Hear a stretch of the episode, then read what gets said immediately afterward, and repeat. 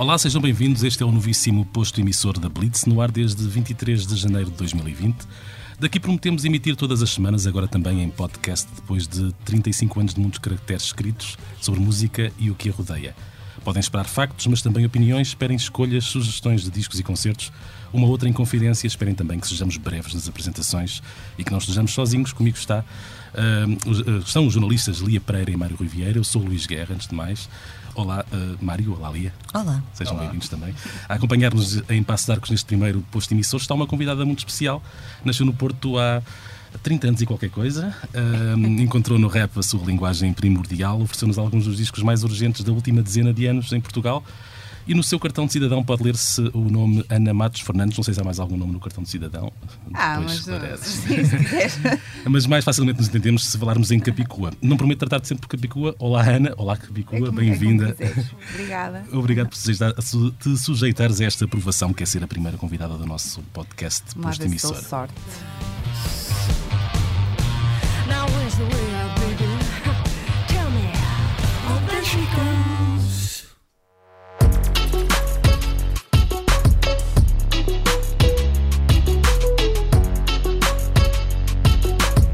Vens falar-nos de Madre Pérola, o teu novo álbum que sai a 24 de janeiro. É o teu primeiro disco depois de seres mãe. É um acontecimento deste tamanho torna impossível que a vida, neste caso uma nova vida, não se intrometa na criação.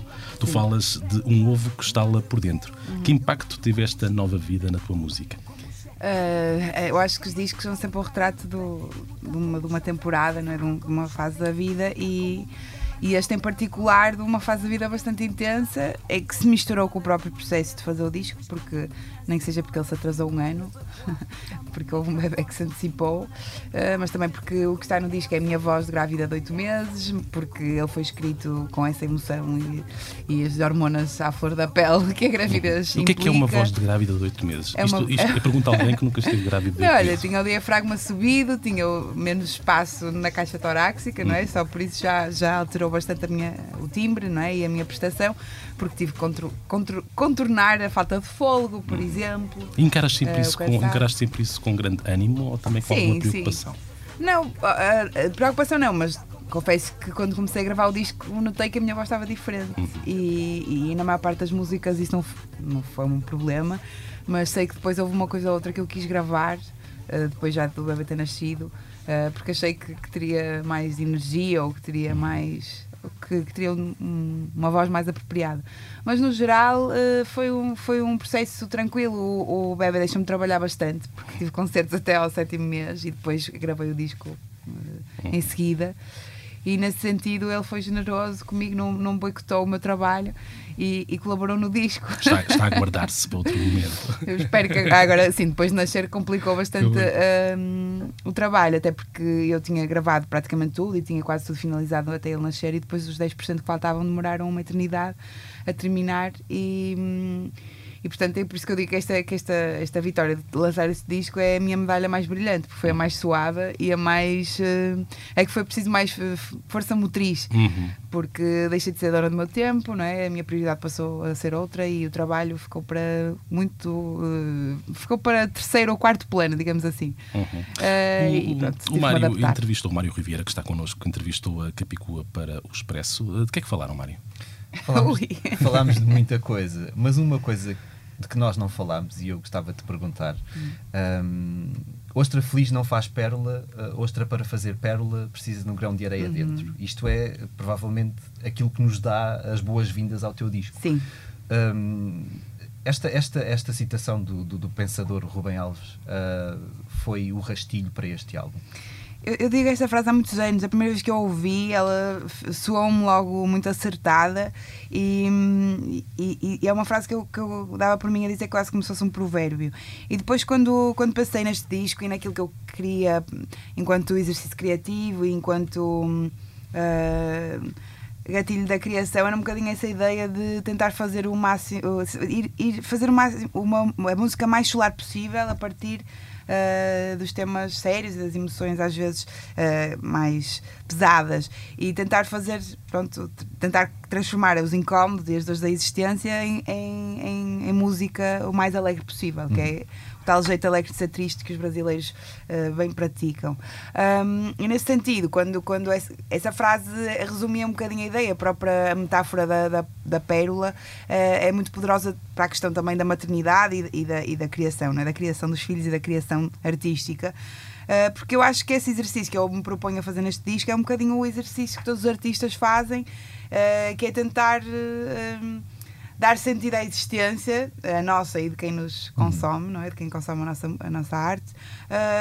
Um, através da beleza no seu sentido filosófico mais abrangente, no sentido em que uh, se não fosse a música, a escrita, a dança, o teatro, todas as, todas as formas de arte, era quase impossível um, conviver com, com a nossa própria finitude, com, com os, as angústias existenciais de estar vivo e, que, e, e, essa, e, e, a própria ideia de civilização se baseia um bocadinho nessa partilha, não é? no, na partilha desse património cultural que, que nos aproxima e que nos conforta não é? num, num, num, numa existência que é em si bastante angustiante e num mundo que é tão desconfortável. Então, essa ideia da ostra que faz, uh, ostra feliz não faz pérola, não é aquela ideia de que precisamos de sofrer muito para, para fazer música, tipo como se fôssemos uns fadistas da velha guarda, não é bem isso.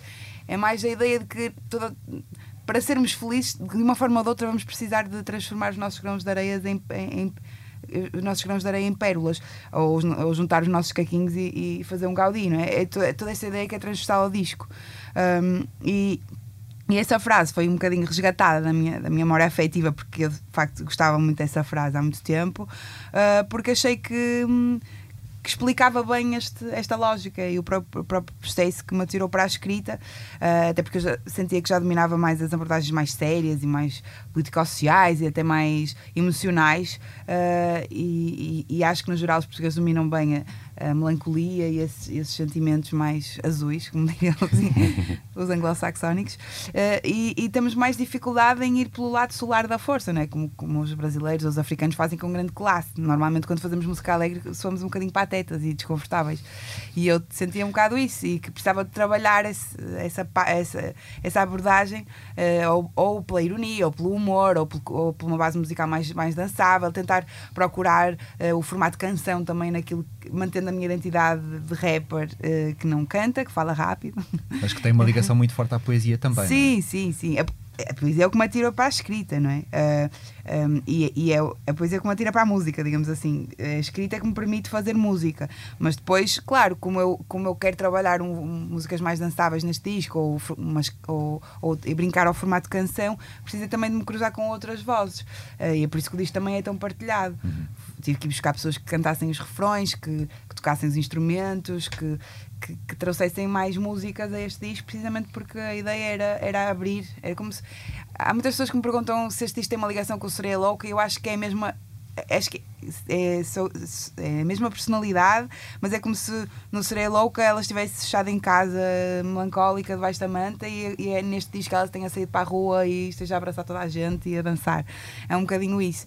Um, porque as temáticas são um bocado as mesmas, não é? E, no sentido em que fala muito de, de, das mulheres, fala, tem uma, uma dimensão aquática, também vai a temas mais sérios, mas depois também fala sobre a passagem do tempo e sobre as transformações, uh, mas, mas ao mesmo tempo, mas por outro lado é muito mais aberto ao mundo, muito, é um disco muito mais partilhado, muito mais solar, muito mais dançável e, e era esse o, o objetivo. Uma das coisas, uma das coisas que tu que tu me disseste é que achavas que as pessoas iam olhar para este disco como menos uh, político, talvez. Sim. O que é que te fez pensar que seria essa a forma como as pessoas receberiam este disco?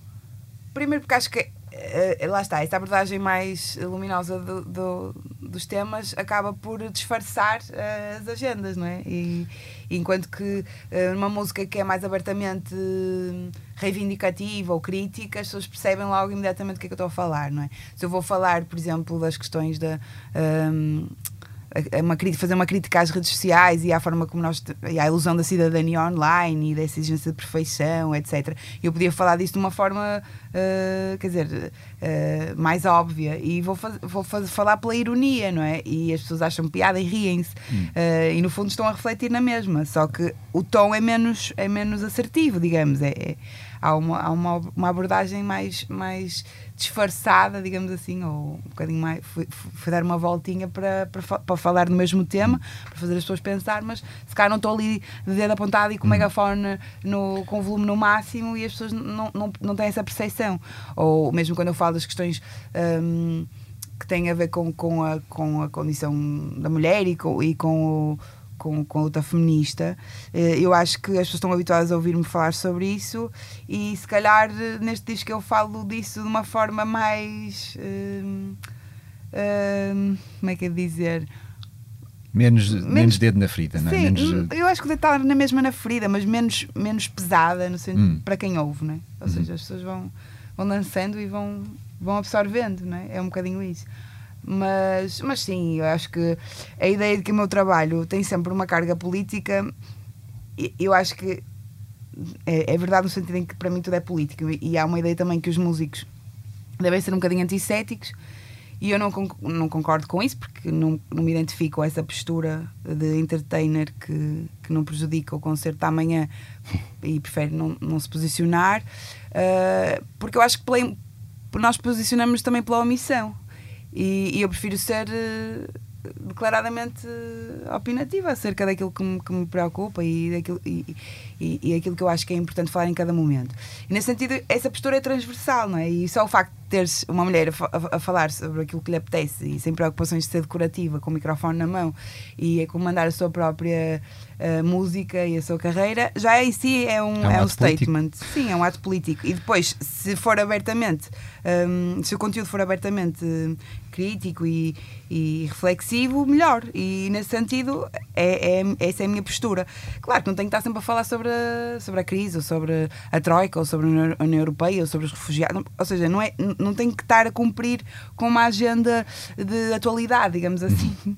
Porque isto é música. Mas não deixas de cumprir, eh, falando agora de um, de um tema e puxando ali agora para a conversa também, um tema chamado circunvalação, que eu acho que também será muito, muito querido ali, em que falas de- de- da questão da gentrificação Sim. e da forma como o Porto eh, se tem tornado uma cidade muito limpinha e, e- e ignorando um bocado ou, ou atirando para fora da cidade aquela, aquela, aquela, aquela coisa mais castiça da cidade, não é?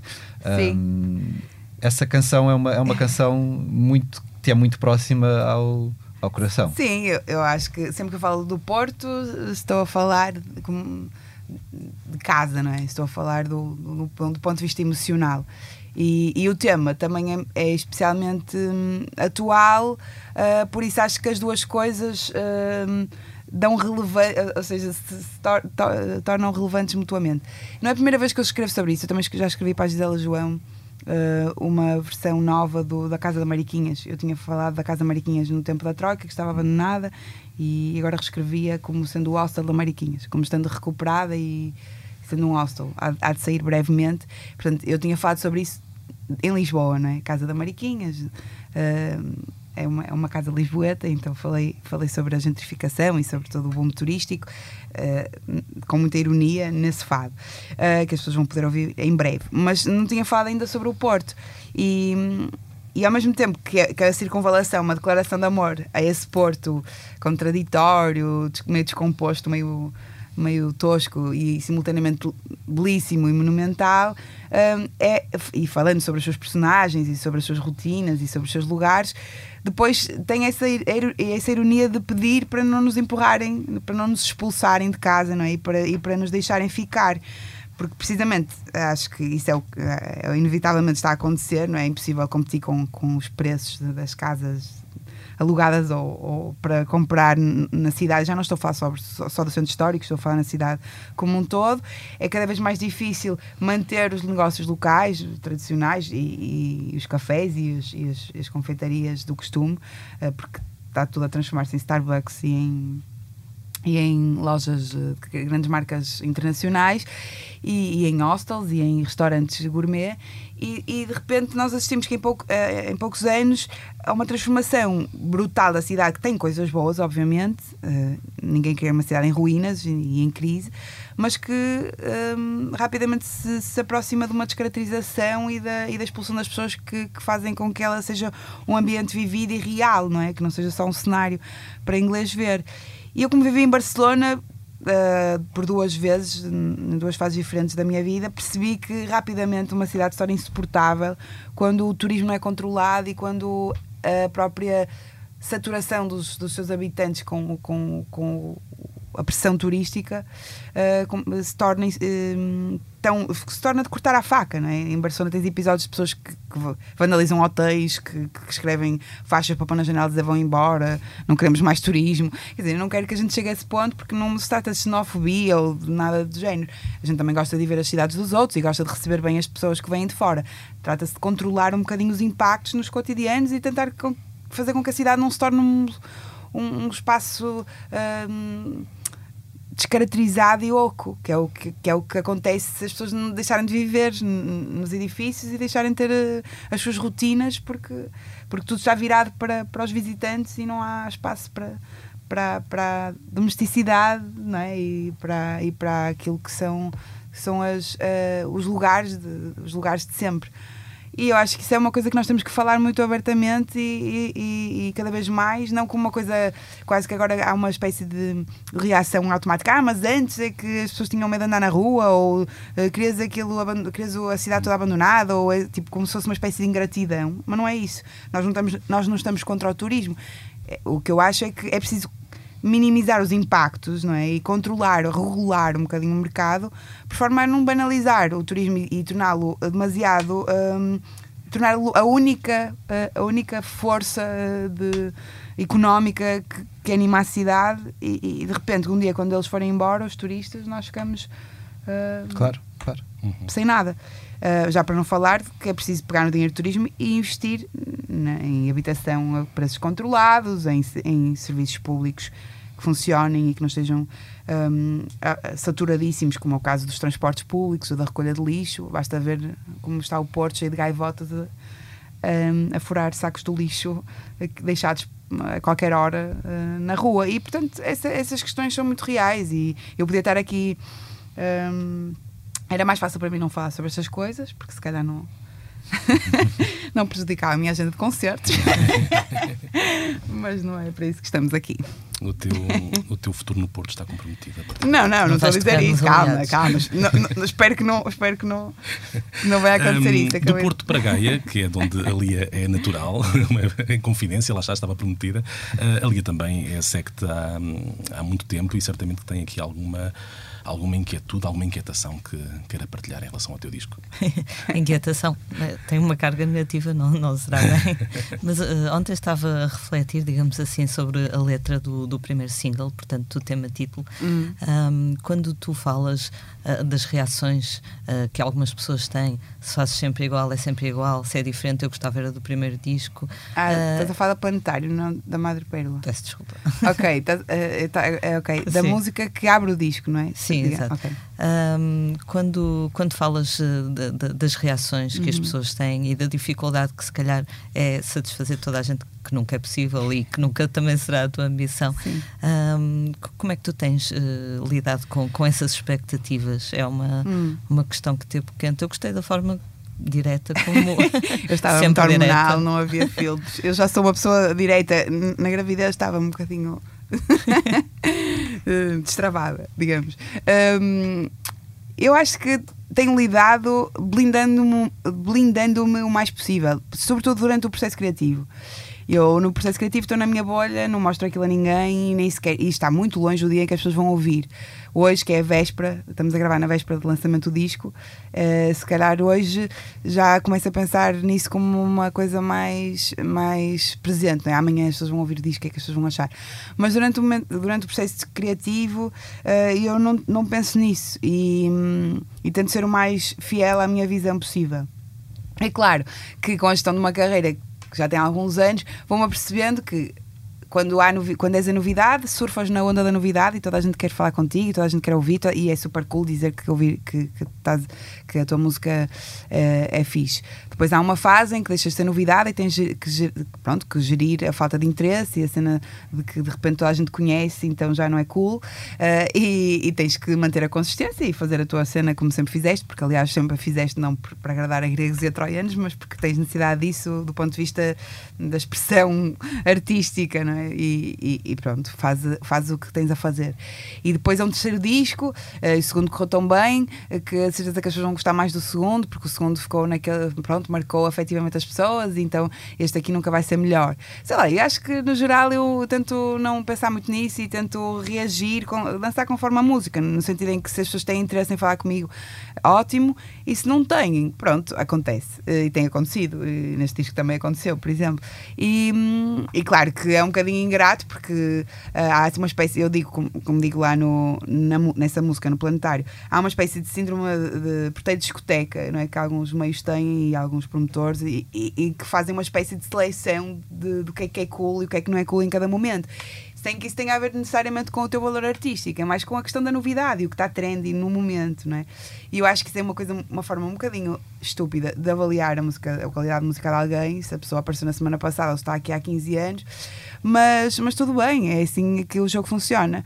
Claro, enquanto eu tiver vontade de fazer música e, e olhar para a música com muito roma- romantismo, ah, como é o meu caso, as- os prós vão compensar. Eu vou, vou continuar a ver o copo meio cheio. Quando essas chatices não é? e, e essas coisas de. de- pronto, que, que- que- que é preciso gerir na promoção dos discos, ou na expectativa que as pessoas fazem, ou, ou na opinião do público, ou na opinião da tribo, não é? Que também, da, da qual eu falo também nessa música. Quando isso começar a ser demasiado incómodo, eu vou fazer outra coisa, porque acho que é demasiado especial esta coisa de. Para mim, é- escrever é tão fixe que eu não quero que associar esse momento que me faz tão feliz a essas chatices. Então, às vezes preciso dessas catarses, e isso é uma catarse óbvia. hum, e, e- e pronto. Mas no- na maior parte dos dias não me queixo e danço consoante a música, porque já aprendi que também não vale a pena estar a, a tentar mudar a indústria ou, ou ser essa pessoa que veio que descobrir a pólvora. Isto vai ser sempre assim. É, é um bocado aquela coisa que, que eu dizia outro dia. Eh, há uma parte dos jornalistas de música e eu estou aqui numa mesa cheia deles, tenho que ter cuidado com o que Cuidado com o dizer. que dizes. Adoram tipo, passar meses a antecipar o que é que vai acontecer no próximo ano, porque especular os discos que ainda não saíram e depois os discos saem e dão-lhes atenção durante uma, semana e depois next. Sabes? É um bocadinho isso. É, há, assim, a novidade é uma coisa que vos excita particularmente. Como, como não? Como não?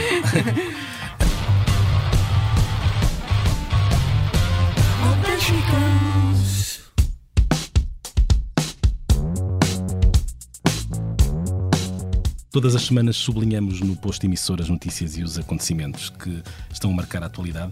Os Pearl Jam têm eh, novo álbum a sair a 27 de março, lançaram o primeiro single.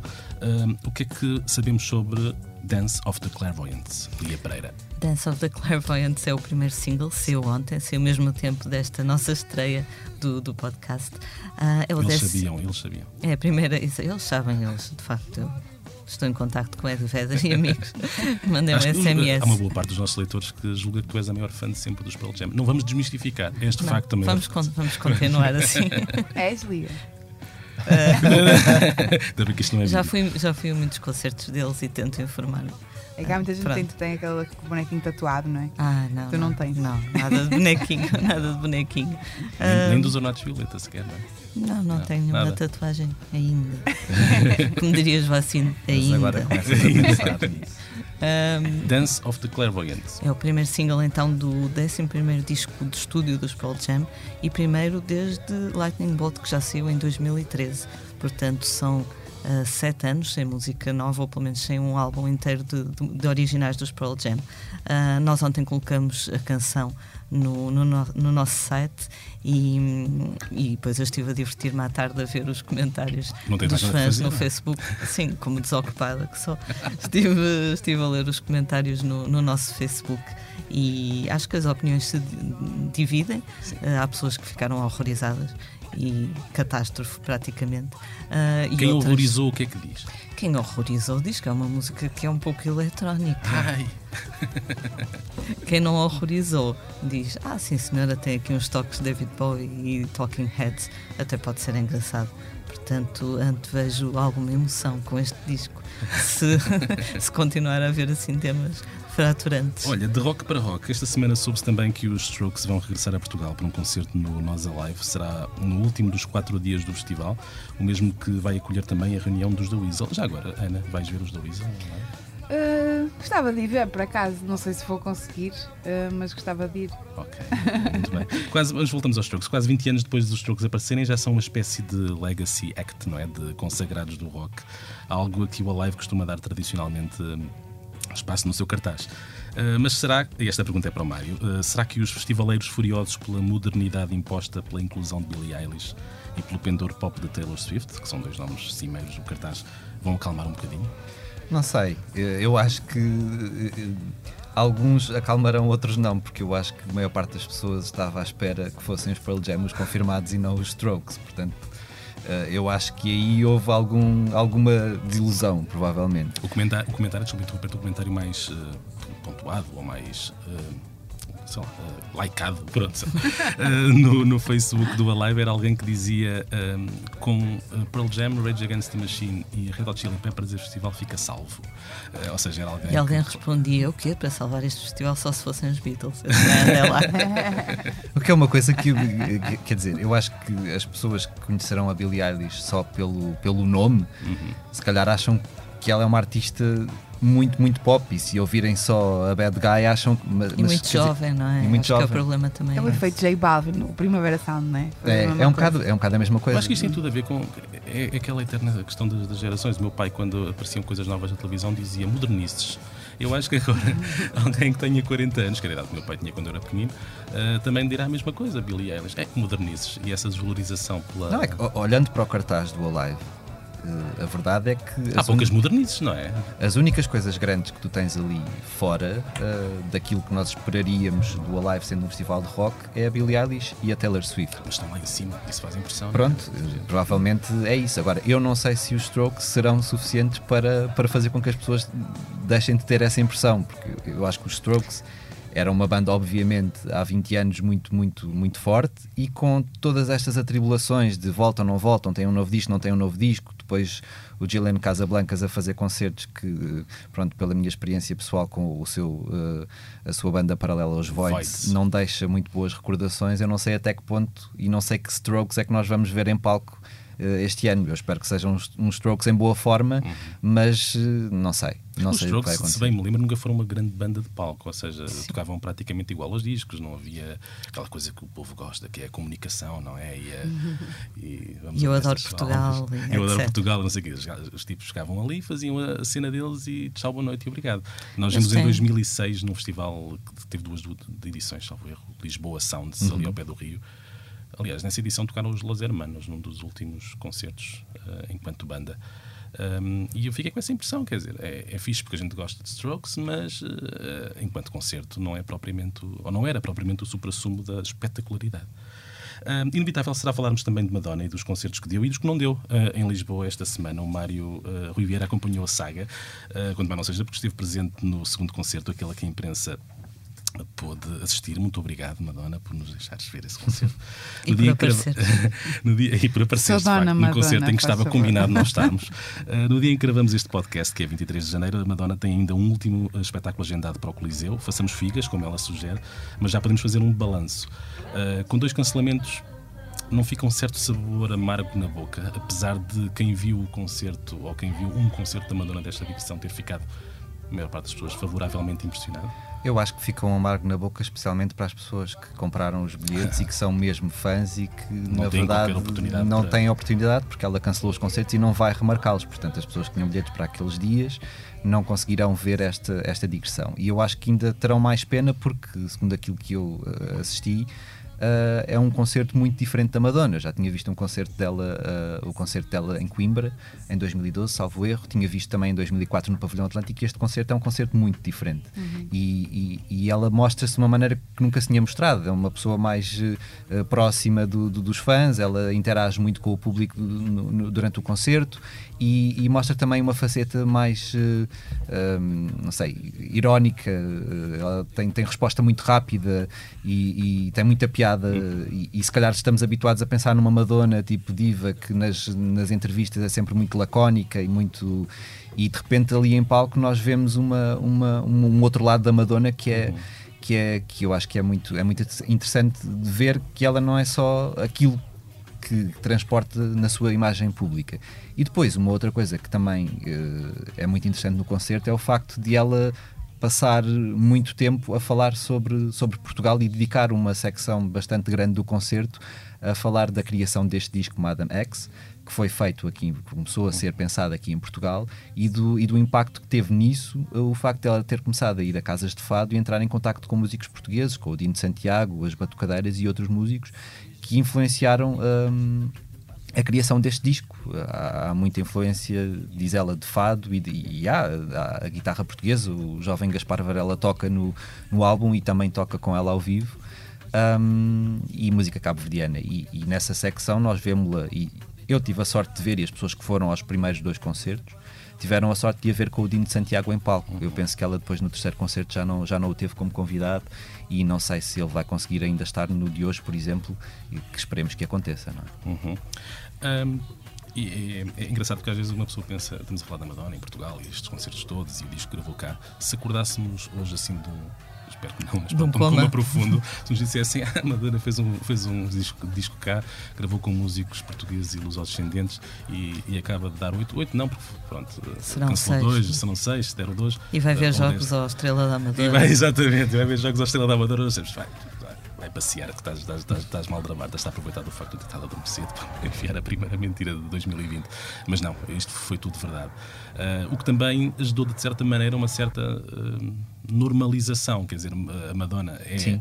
ah, A continua a, da ser uma grande estrela, a rainha da pop, mas eh, um, também é alguém que agora é mais eh, abordável, não é? Mais, mais próximo, mais. eh, não digo tocar lá, porque não conversámos com ela, infelizmente. Mas é alguém que, inclusive, se deixa tocar nos concertos, não é? Coisa que não acontecia, porque ela estava. Não sei se deixa tocar. Pouco. não. Pouco. Mas eh, sim, Assim, Mas sentou-se ao lado de um senhor. sentou-se ao lado de um, de, um, de um fã. sim. Coisa que aquela distância dos concertos de arena e os concertos de estádio não permitiam. Ana, só, só uma perguntinha rápida sobre a Madonna. O que é que a Madonna significa para ti? Ah, eu acho que a Madonna é um ícone eh, eh, feminista e, e acho que aquilo que eu mais gosto nela é a forma como ela hum, hum, gere, hum, ou melhor, como ela tem respondido às pessoas que acham que ela está a envelhecer mal.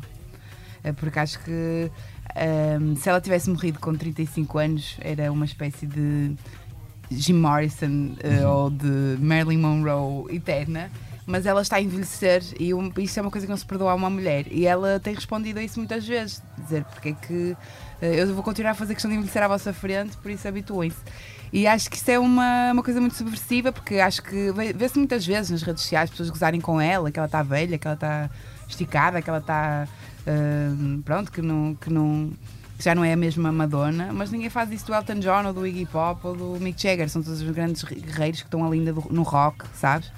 Ela não, ela é ridícula, é velha, devia estar em casa.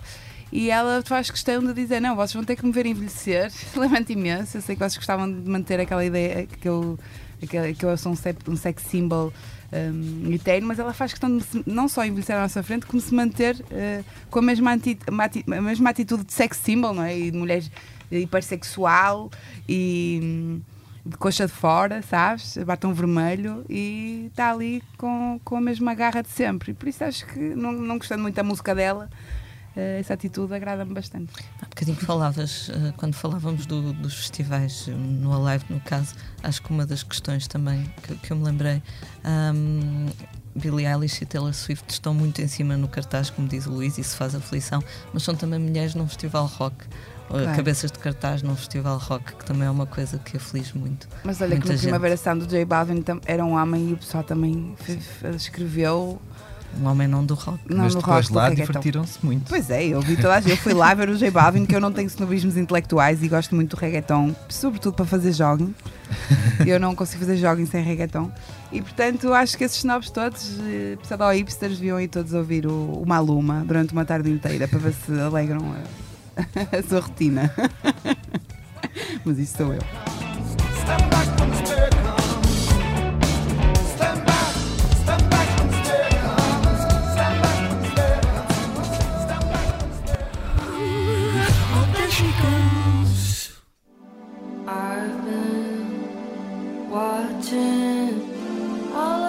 Todas as semanas o posto emissor vai também revelar o que é que os jornalistas da Blitz estão a fazer, para além de gravarem podcasts. Ah, E lerem comentários na net. E lerem comentários na net, exatamente. A Lia Pereira esteve na quarta-feira, dia 22, para nós é o mesmo que dizer ontem, ah, no concerto de Angela Olsen no Capitólio. Eu também lá estive, mas começo por dar-te a palavra, Lia. O que é que o teu bloco de notas sublinha a tinta permanente? Aquelas canetinhas de gel que são aquelas que eu uso. Sim. Como é que é? Eu, eu uso aquelas canetas de. Ah, canetas de gel, sim, sim, sim. Esta aqui, no caso. Não é tinta permanente. Não, não, não, não é bem tinta permanente, mas pronto, adiante. Olha, eh, sublinho que quando cheguei lá, e eu cheguei com quase uma hora de antecedência, já estava uma fila enorme à porta do Capitólio, havia pessoas com cartaz eh, a pedir eh, para comprar bilhetes. Ah, ela tocou ontem e hoje, portanto são dois concertos escutados 22, 23 no Capitólio e 24 no, no Art Art Club, exatamente. Então, todos os concertos estão escutados, portanto havia muita vontade de a ver e de lhe dar os parabéns, porque ela no dia 22, ou seja, no primeiro concerto em Lisboa, fez anos e logo ao final de hum, 33.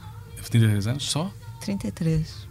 Quem me dera. É, também eu, mas olha, cá estamos, Cá estamos. a caminho da idade da Madonna. Ah, eu, eu mal me aguentei, eu, eu mal me aguentei que a primeira é bom parte. sinal. Um concerto de primeira parte, depois uh, mais uma hora e meia e aqui, Já, ao- já aqui o, o fundo, o fundo das costas já estava a dar de si.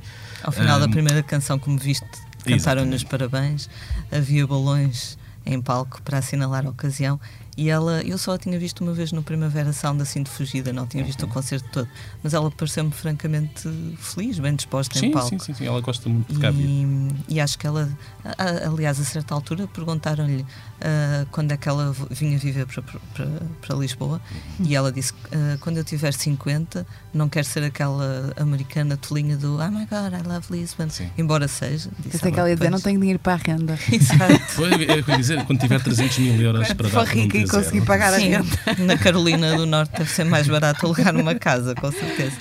E, e ela disse depois também que estava a pensar ir para Across the River, ou seja, quando ela vier Vai aos para a Margem 50 Sul? anos, vai para a Margem Sul, ser uma mulher do Sim. Cacilheiro. É a melhor vista de Lisboa. É verdade. As rendas também já não estão grande coisa, mas. Pois. Mas isso eu também diria à minha companheira ga- gaiense, que está aqui à minha frente, que a melhor coisa de Gaia é a vista, mas ela vai, ela vai, vai me crucificar. Falamos depois lá fora. É, pá. Eu achei um belíssimo concerto, gostei mesmo.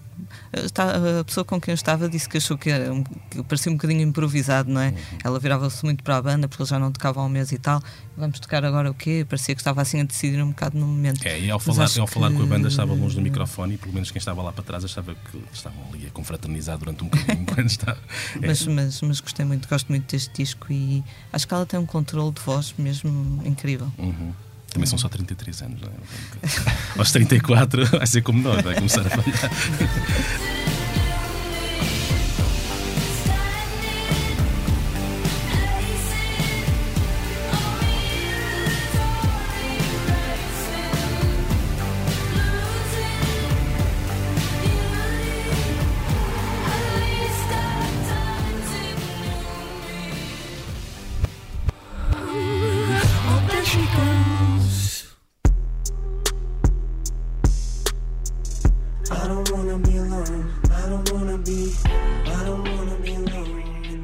Dos blocos fixos do posto emissor é eh, aquele que aborda os discos que já saíram, muito recentemente, ou aqueles que estão quase a sair. Eh, começamos pelo disco surpresa de Eminem e antes de falar com o Maria Lia, pergunto à, à Ana se ela já o ouviu. Ainda não ouvi. Eu ando com, dificuldade até de ter tempo para dormir. Uh, disco a sair e bebê pequeno não dá para ouvir. Mas fiquei surpreendida também de, Uhum. Foi, quando, foi, quando li a foi sem, notícia. sem alguns. sobreaviso. O disco chama-se Music to be Murdered by e, e o Mário, eu penso que já lhe passou os ouvidos. Já, e aquilo que tenho a dizer é que o Eminem continua igual a si próprio, zangado e com vontade de, de- chatear toda a gente. Ele foi já amplamente criticado porque numa das, numa, num dos temas de- deste álbum ele fala sobre os atentados eh, de Manchester depois do concerto da Ariana Grande e foi crucificado nas redes sociais por, por fazê-lo. A verdade é que nós já estamos habituados a este tipo de coisas do Eminem. E aquela atirada até um bocadinho inocente Sim. comparada com outras dele, não é? Aquilo que eu sinto é que ele sente uma necessidade de se reapresentar a uma nova geração e, e- e talvez por isso tenta chamar a atenção Criando polémica. é. de outras, de outras formas. E, e a verdade é que ele foi buscar pessoas para este disco que eu não, não imaginaria que estivessem ali. Pelo menos uma. Ele tem o Ed Sheeran numa canção. Eu pensei, eu não imagino o Eminem a ouvir uh, a Shape of You ou outra qualquer canção do Ed Sheeran.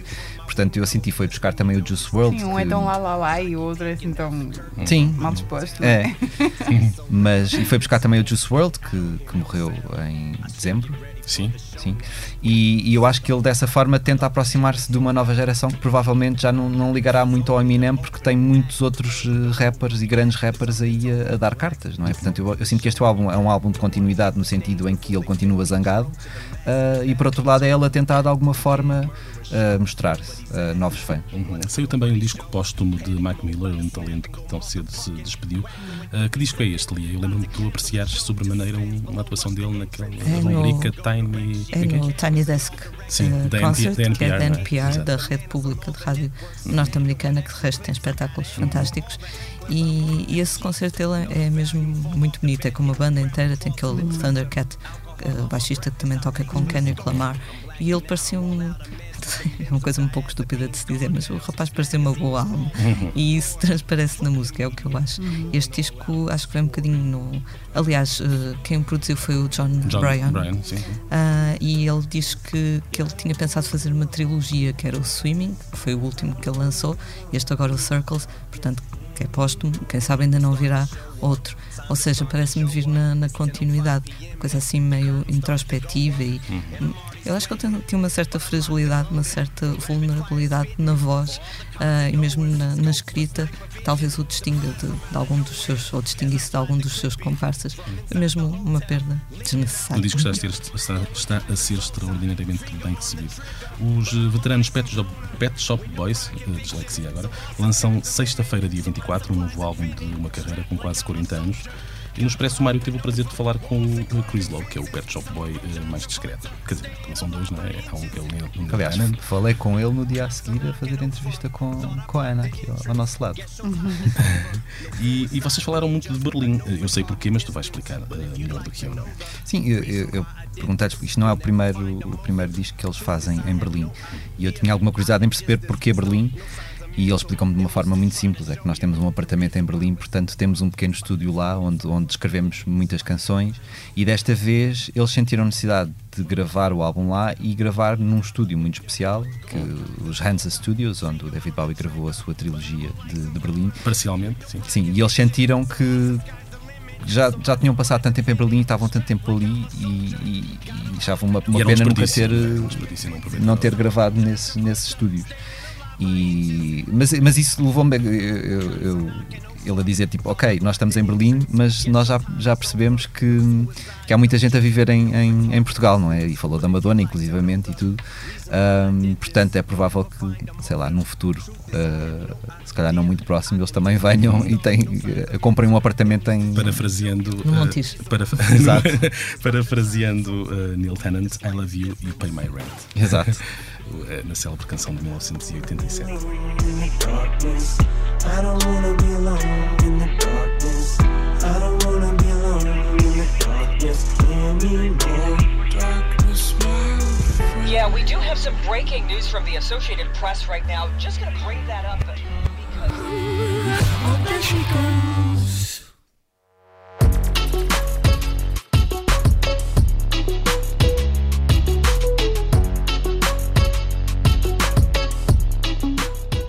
Posto emissor falaremos também dos concertos dos próximos dias, para além de Angela Olsen, de quem já falámos, 23 e 24, Capitólio 23, Art Club 24. Temos revivalismo rock dos anos 70 e 80 com o Cascais Rock Fest no Casino Estoril, dias 24 e 25, Lita Force, Stranglers e Cutting Crew, que são aqueles do I Just Die in My Arms Tonight, correto? São alguns dos nomes em cartaz. Outros regressados, mas mais novinhos, os ingleses Keane assentam a Reais no dia 25 no Coliseu do Porto e um dia depois, 26, no Campo Pequeno em Lisboa. Não é concerto, mas não esqueçamos que no domingo se realizam em Los Angeles os Grammys. Certamente para a semana cá estaremos para dissecar as incidências. Um, o, o primeiro posto emissor chega assim ao fim. Comigo esteve antes de mais a Capicua, a quem muito agradecemos a honra da Obrigada, visita. eu. É bom lembrar que Madre Pérola, o seu novo álbum sai amanhã. Estiveram também os jornalistas Lia Pereira e Mário Riviera.